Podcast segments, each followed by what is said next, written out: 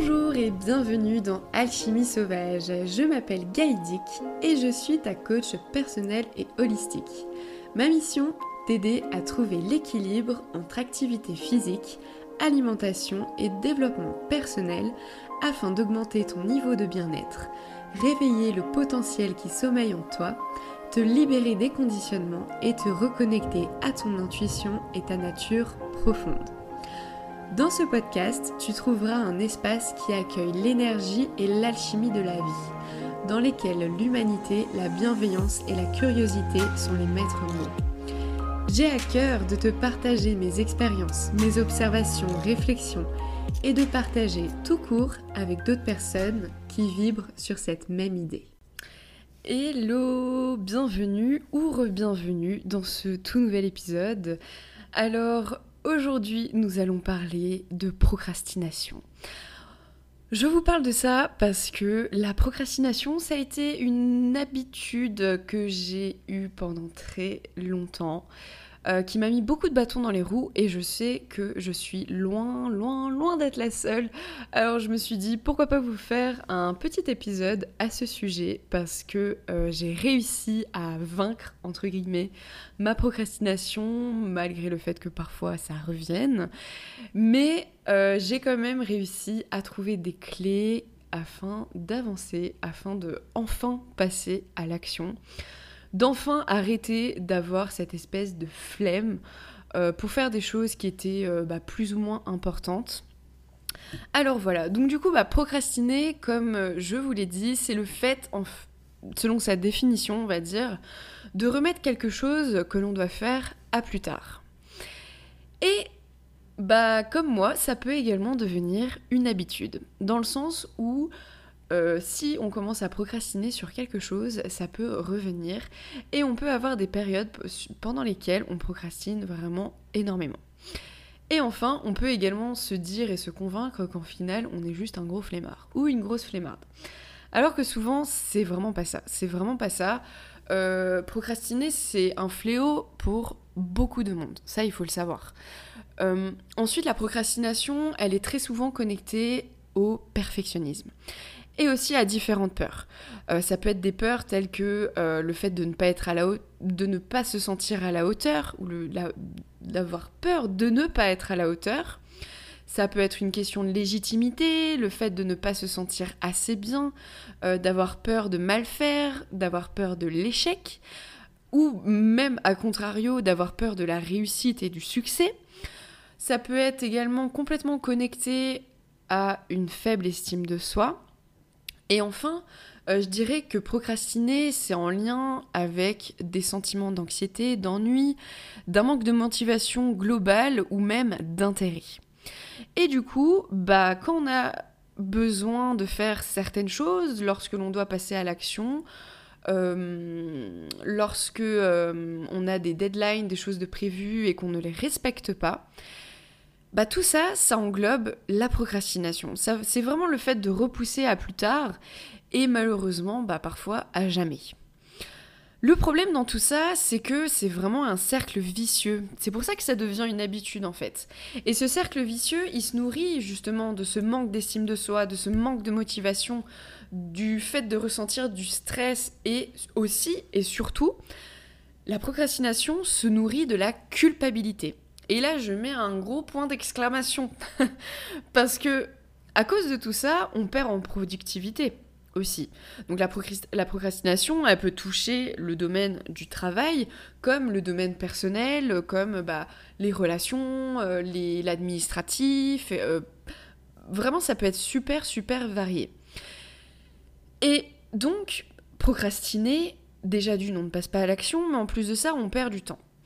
Et bah, lorsque l'on a tendance à procrastiner, ça peut souvent être associé à de la paresse, à de la fainéantise, que ce soit bah, par notre perception de nous-mêmes ou alors bien par les autres. Et en fait, je dirais que le nœud du problème le nœud du cercle vicieux de la procrastination, c'est que euh, on a souvent tendance à culpabiliser, mais à ne pas se responsabiliser. Alors, se responsabiliser, c'est super important. Et ça, euh, je pense que je pourrais vous en parler pareil en long, en large, en travers. Mais on peut se responsabiliser sans culpabiliser pour autant en fait. Donc c'est important de déjà se rendre compte que l'on procrastine, de prendre conscience de ça plutôt que de rester dans ce système de fuite en avant euh, et de euh, politique de l'autruche. Et déjà à partir de là, on va pouvoir commencer à travailler dessus. Ensuite, les peurs, comme je vous le dis, sont extrêmement importantes dans ce domaine. Très souvent, j'ai remarqué, et je vous parle de ça parce que c'était également moi un peu ma, source du problème, c'était la peur de l'échec. Alors la peur de l'échec, j'en ai fait un podcast complet dessus, enfin un épisode complet dessus. Donc vraiment, euh, si toi tu te sens impacté par ça, je t'invite vraiment à aller l'écouter en entier. Parce qu'il te donnera vraiment plein, plein, plein de pistes à explorer. Lorsque l'on a peur de l'échec, lorsque on, est, on a des tendances perfectionnistes, quand on est très rigide à vouloir tout le temps être dans le contrôle alors qu'on ne contrôle à rien, bah en fait on, on finit par ne plus rien faire. On finit par ne plus rien faire parce qu'on a tellement peur de faire mal, on a tellement bon, peur de ne pas faire euh, forcément comme il faut, et ça c'est très lié au, regard des autres, bah qu'au final on ne fait pas. On ne fait pas, et du coup, bah, comme je vous le dis, vous, ça entraîne de la culpabilité derrière. Et en plus, bah, quand vous en ressentez des sentiments de culpabilité, euh, clairement, c'est des sentiments qui, qui sont... Euh, j'ai un peu cette vision de sable mouvant, en fait. La culpabilité, pour moi, c'est un, un, sable mouvant parce qu'on met les pieds dedans, et dès qu'on commence à vouloir euh, bouger, bah, on, on, continue à s'enfoncer. Dès qu'on continue à culpabiliser, à, générer ce genre de pensée hyper hyper culpabilisante dans, par exemple, euh, bah t'es vraiment trop nul de pas euh, l'avoir fait, euh, t'es vraiment une grosse flemmarde, en gros, c'est vraiment le dialogue intérieur qui rentre en compte à ce moment-là. Alors, pour vous expliquer rapidement ma propre histoire par rapport à la procrastination, comme vous le savez sûrement déjà, j'ai lancé mon activité il y a deux ans. Et on va dire que la première année, année et demie, voire trois quarts, euh, j'avançais pas. J'avançais pas, j'étais pas au maximum de mes capacités. Alors dans un sens, oui, j'ai beaucoup avancé parce qu'il y avait quand même des choses, euh, enfin, il y a énormément de choses qui ont été faites. Là-dessus, je me jette absolument pas la pierre, mais je sais que j'étais pas à 100% de mes capacités. Parce qu'il y avait des moments du coup où vraiment je procrastinais de ouf. Où du coup, en début d'après-midi, je me dis ok, bah cet après-midi, je vais faire ci, ça, ça, ci, ça, ça. Et au final, euh, je me retrouvais en, fin de journée, euh, j'avais avancé à peine sur la moitié d'un truc. Euh, j'avais traîné sur les réseaux sociaux, j'avais, je m'étais vraiment laissé distraire par d'autres trucs, j'avais commencé d'autres tâches que j'avais pas prévu de faire pour aujourd'hui. Enfin, bref, vraiment, je me tirais une grosse, grosse balle dans le pied. Et ce que j'avais pas compris vraiment à ce moment-là, et c'est pour ça que derrière la procrastination, telle que je la pratiquais du moins, elle s'est énormément, énormément, énormément affaiblie c'est que je me mettais une telle montagne de travail qu'en fait elle me décourageait avant même de commencer. Malgré le fait que ce soit des choses que j'adorais faire, c'était juste vraiment la quantité et en plus de ça, bah évidemment le regard des autres. Euh, moi quand je me suis lancée, le regard des autres est très très important pour moi, euh, dans le sens où j'avais l'impression que ça allait valider euh, ce besoin de légitimité que je ne me donnais même pas. Et cette validation que je ne me donnais même pas non plus. Donc un jour, j'ai dit stop. Euh, je pense que c'est vraiment dans les moments de nos vies où on se prend des grosses, grosses gifles, où vraiment on, se prend des événements euh, qui, qui, nous remuent, qui nous sortent de notre zone de confort. Alors bah, pour certains, ça peut être par exemple une maladie ou un divorce, ou vraiment des choses pas forcément drôles, mais qui au final se révèlent être les plus beaux cadeaux que l'on puisse parfois avoir dans nos vies, parce que c'est eux au final qui, qui, nous, qui nous montrent qu'il est temps de changer et qu'il n'y a pas le choix en fait, qu'il faut changer. Alors moi j'ai pas eu de maladie, mais rien n'arrivait de grave, mais par contre, intérieurement, j'ai fait un, un très très gros travail d'introspection et j'ai bien compris une chose, c'est que lorsque l'on décide de changer, ça peut se faire en un claquement de doigts. On a l'impression que pour changer, ça peut prendre des années. Alors bien sûr, en profondeur, il y aura toujours des détails qui prendront des mois, des années, parfois une vie à changer. Mais si on veut vraiment changer quelque chose, ça peut se passer en un claquement de doigts. Et d'autres, ça va être, comme je vous dis, énormément de travail sur la durée. Mais là, en l'occurrence, je me suis dit, ok, comment je peux faire pour changer ça? Alors, de manière naturelle, j'ai trouvé des solutions dont je vais vous parler du coup juste après. Dans le sens où j'ai compris que j'avais un moteur en moi, j'avais un espèce de, brasier, et que ce brasier, fallait que je l'alimente. Fallait que je l'alimente, et en plus de ça, qu'il fallait que je comprenne mon système, mon fonctionnement. Qu'est-ce qui me stimule? Qu'est-ce qui me draine mon énergie? C'est quoi ma meilleure méthode pour travailler? C'est quoi mon meilleur emplacement dans mon appart, l'emplacement dans lequel je me sens bien pour bosser, pour charbonner? Et ça, c'est des exemples parmi mais tant d'autres. Tant d'autres que j'ai pu du coup explorer, valider, euh, d'autres que j'ai essayé qui, ne m'ont pas correspondu. Euh, voilà, c'est pas quelque chose non plus qui est fixé dans le marbre et toutes les, comment dire, tous les petits conseils que je vais pouvoir vous donner après vont certainement faire partie de votre travail, mais encore une fois, c'est à toi qui écoutes ce podcast de trouver tes propres solutions, les choses qui fonctionnent chez toi et, qui ne fonctionneraient peut-être pas chez quelqu'un d'autre. Entrons dans le vif du sujet, je vais te donner 6 solutions afin de t'aider à arrêter de procrastiner. Première solution, ça va être de comprendre les sources. Quelles sont les peurs à la racine du problème? Tout à l'heure, je t'ai suggéré des peurs et je te conseille vraiment de réfléchir là-dessus. Parce qu'ensuite, il va falloir les traiter. Par exemple, pour le perfectionnisme, il faut déjà commencer par stopper cette pression que l'on se met.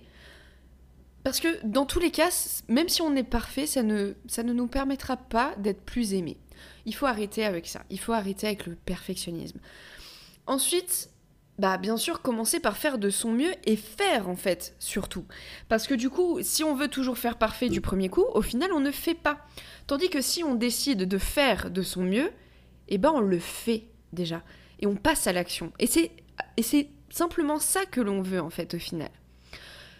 Dépasser ses peurs, ça permet de prendre en expérience et ça permet d'avancer. Une fois que l'on a affronté ses peurs, on ne peut qu'avancer, on ne peut que grandir en fait face à ce problème, face à, cette chose qui nous empêche de passer à l'action. Les peurs, c'est ok en fait. Ça fait partie de nous, ça fait partie de notre condition d'être humain. Il faut arrêter de vouloir absolument tout le temps éradiquer les peurs. Parce que lorsque l'on veut absolument les faire taire, ces peurs, on ne les voit plus. On se met un espèce de, masque devant les yeux et on ne fait au final bah, que l'autruche encore, et on ne les affronte pas, on préfère les enterrer. Le truc, c'est que les peurs, elles ont des choses à dire, elles ont des messages à nous faire passer. Donc déjà peut-être aussi commencer par changer sa vision que l'on a de la peur, de cette vision que l'on a de ces sentiments de peur. Parce que la peur, c'est un super indicateur d'alignement.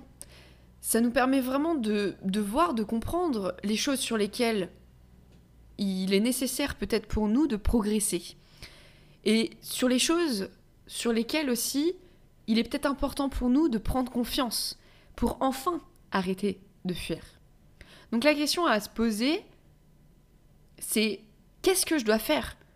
Qu'est-ce que je dois faire pour regarder ces peurs en face et les dépasser? Alors oui, c'est pas forcément quelque chose de super confortable d'affronter ces peurs. Mais par contre, qu'est-ce que ça fait du bien une fois que l'on a fait, une fois qu'on l'a fait en fait, tout simplement? Une fois qu'on l'a regardé et qu'on s'est aussi peut-être rendu compte qu'au final, cette peur n'était pas si monstrueuse que ça, qu'elle était peut-être pas si difficile que ça à dépasser. Alors la deuxième solution, ça va être de se poser la question par rapport à cette chose sur laquelle on procrastine, est-ce que je veux vraiment le faire? Parce que parfois on peut avoir tendance à procrastiner sur le boulot, sur des relations, peu importe. Mais est-ce que toi t'es vraiment ok avec ce truc? Il y a cette espèce de croyance que moi j'ai beaucoup entendue euh, durant mon enfance, et au final c'est une croyance euh, qu'avaient euh, mes parents et elle ne m'appartient pas, qui était on ne fait pas toujours ce que l'on veut dans la vie. Et ça je suis pas d'accord avec ça. Je suis pas d'accord avec ça.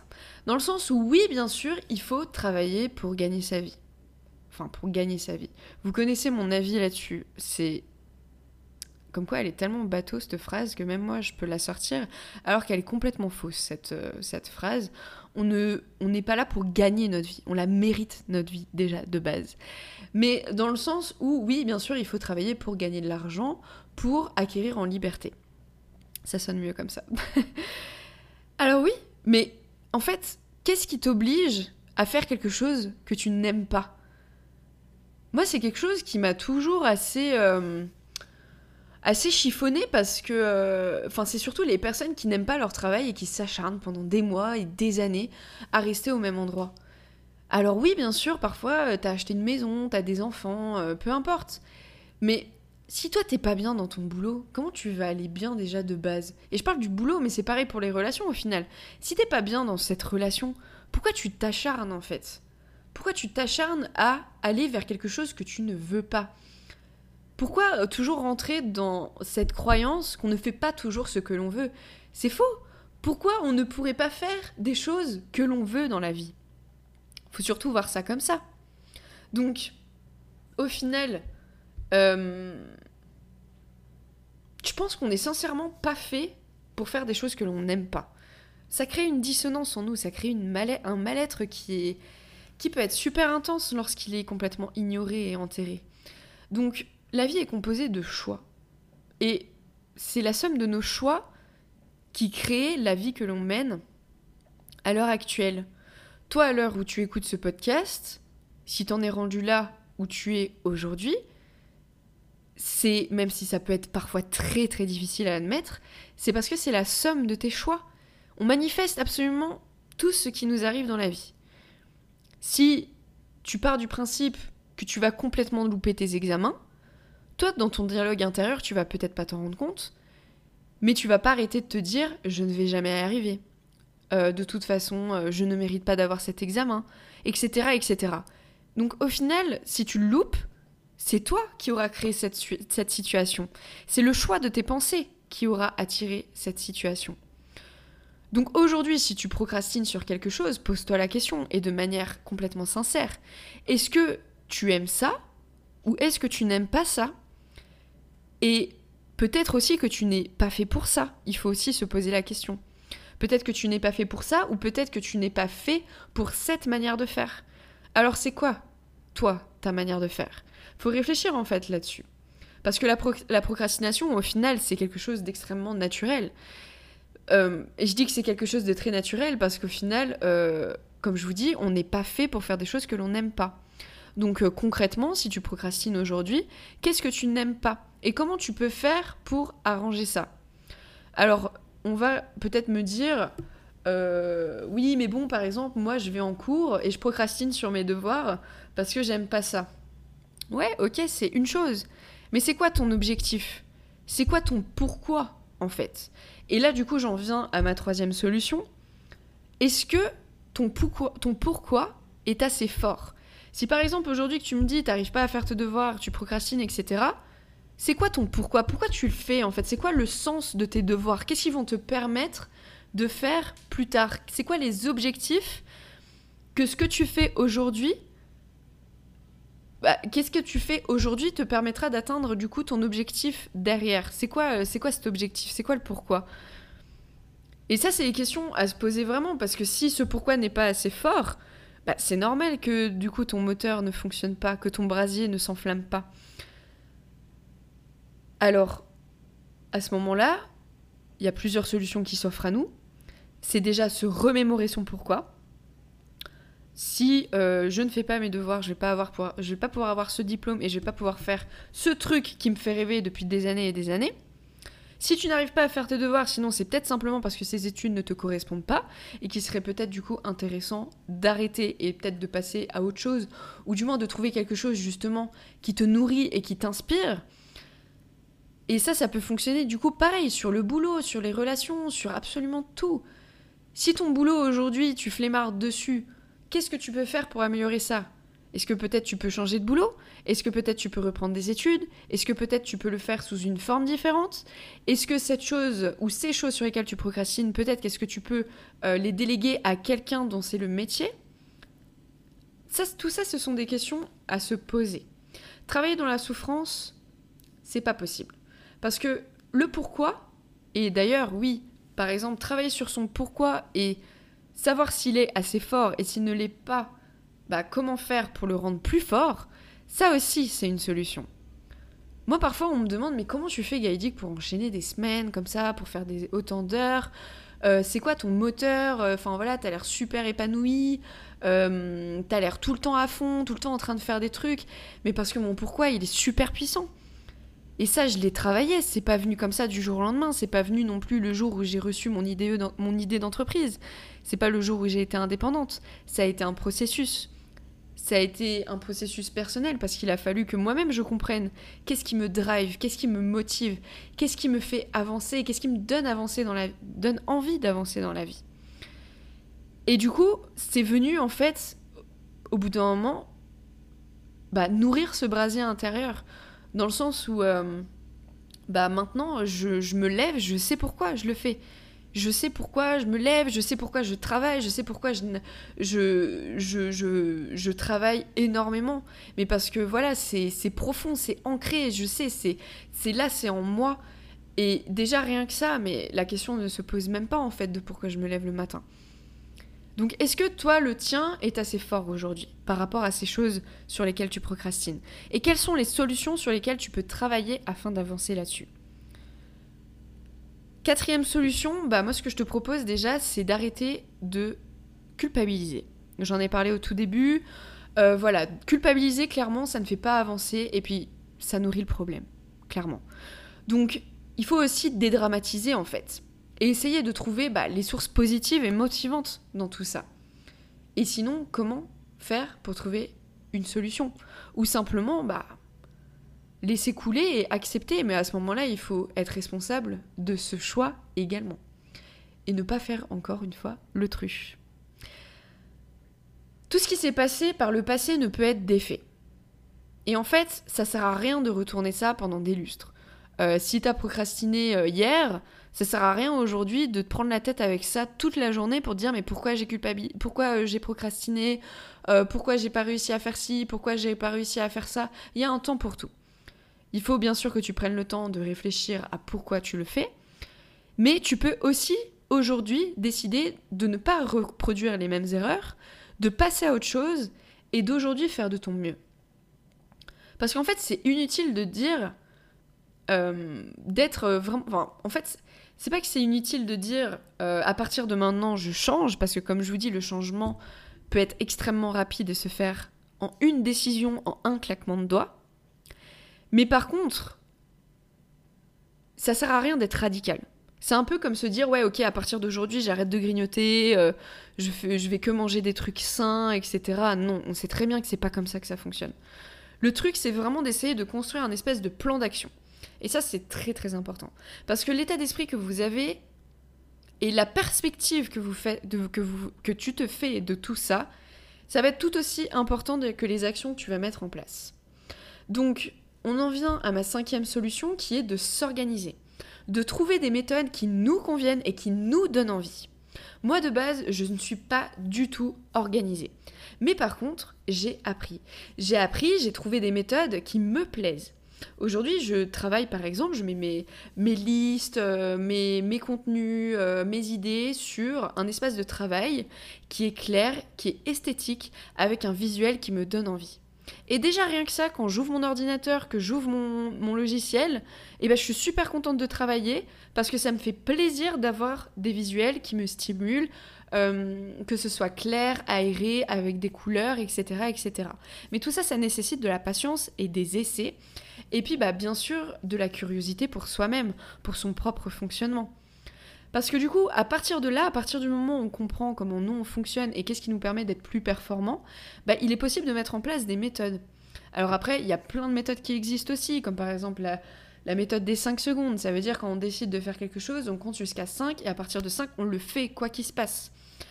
Euh, après, une autre chose aussi, et, euh, et ça c'est quelque chose dont je parle très souvent dans mes coachings, c'est que on a tendance parfois à, surévaluer l'objectif. Dans le sens où on va se mettre un gros gros objectif et ça nous paraît tellement compliqué d'arriver jusqu'au bout que du coup, euh, bah voilà, au bout d'un moment, on lâche parce qu'on voit que le, sommet de la montagne n'arrive pas aussi vite que l'on aimerait. Mais la montagne, en fait, tu, demain, tu vas aller gravir pardon, l'Everest. Le truc qui fait plus de 8000 mètres de comment dire d'altitude, tu vas pas le monter en une fois. Non, tu vas monter de camp en camp à certaines altitudes. Tu vas faire des pauses parce que du coup ton oxygène devient un petit peu plus rare en haut. Euh, c'est comme quand tu fais aussi de la plongée. Si tu décides de descendre, c'est la première fois que tu plonges en bouteille et tu décides de descendre à moins 50 mètres, bon déjà tu vas pas pouvoir le faire. Mais en plus de ça, tu vas devoir passer des paliers, tu vas devoir descendre euh, tranquillement pour remonter. Pareil, tu peux pas remonter en un coup. Il va falloir que tu t'arrêtes à certains moments pour pouvoir euh, décompresser, etc., etc. Pour arriver à un objectif, c'est exactement la même chose. Tu peux pas partir du fond et arriver à la surface en deux temps, trois mouvements. En plus de ça, d'une, ça va énormément te fatiguer, ça va te paraître beaucoup plus compliqué que ça ne l'est. Donc c'est pour ça que la méthode des petits pas est extrêmement importante. Si un objectif te paraît trop gros et du coup tu procrastines dessus, tu as l'impression que tu pas à avancer, tu prends ton objectif et tu le divises en tout petits objectifs. Et déjà à partir de ce moment-là, le fait de découper en petites actions, bah, ça te donne beaucoup plus envie de les faire. Et en moins de temps que tu ne puisses le penser, tu peux arriver à ton objectif. Alors que dans ta tête, tu t'étais sûrement imaginé que ça allait être beaucoup plus compliqué que ça. Et enfin, la sixième solution, bah, je dirais que ça va être de se célébrer. De célébrer la moindre de ses victoires ou de ses avancées. Il n'y en a pas de trop petites, de toute façon. Donc justement, si tu pratiques cette méthode de diviser tes gros objectifs en plus petits et que chaque jour tu arrives à avancer, à accomplir ces petits pas, ces petits objectifs, et bien à ce moment-là, faut pas oublier de se célébrer. Parce que du coup, en fait, aller de l'avant, te voir réussir à avancer sur tes objectifs, te voir réussir à arrêter de procrastiner, et ben en fait ça devient une source de motivation. Et en plus de ça, bonus, bah ça nourrit ton estime et ta confiance en toi. Ça te donne envie de recommencer et de générer à nouveau ces sentiments positifs. On a tendance, on a cette, espèce de tendance naturelle à s'auto-flageller, à, comme je te dis, à te culpabiliser, parce qu'on a l'impression que c'est comme ça qu'on va avancer, que c'est comme ça du coup que le lendemain on arrêtera de procrastiner. Mais non, non, pas du tout. Ça c'est du gros gros bullshit. c'est au contraire, au contraire le fait de t'auto-flageller, d'être super dur envers toi-même, d'être super rigide, d'être super dans le contrôle, tout ça, ça a tout l'effet inverse que tu recherches. En fait, le secret dans tout ça, c'est l'auto-compassion. C'est la compassion envers soi-même. C'est la bienveillance envers soi-même. C'est le fait de se féliciter pour même les plus petites victoires. Même si on a l'impression que euh, c'est peut-être pas assez, on s'en fout. La moindre des petites choses qui te permettent d'avancer vers tes objectifs ont leur importance. Parce que c'est avec les petits pas que tu vas pouvoir les atteindre. Et du coup, tu vas pouvoir aussi arrêter de procrastiner. Voilà pour ces quelques solutions, ces quelques conseils et ce podcast sur euh, bah, du coup la procrastination et surtout comment arrêter de procrastiner. Alors j'espère que du coup ces solutions t'ont inspiré.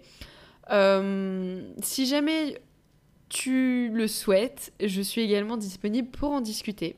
Parce que je sais que c'est vraiment quelque chose qui est très compliqué. Si tu as besoin d'aide pour t'aider justement, bah, peut-être à réfléchir à des solutions à mettre en place dès maintenant, n'hésite pas à me contacter par exemple sur Instagram. Je serai ravie de répondre à ton message et à tes questions. En attendant, je te souhaite de passer une merveilleuse semaine en ce lundi. Et du coup, on se dit à la semaine prochaine pour un tout nouvel épisode. Ciao ciao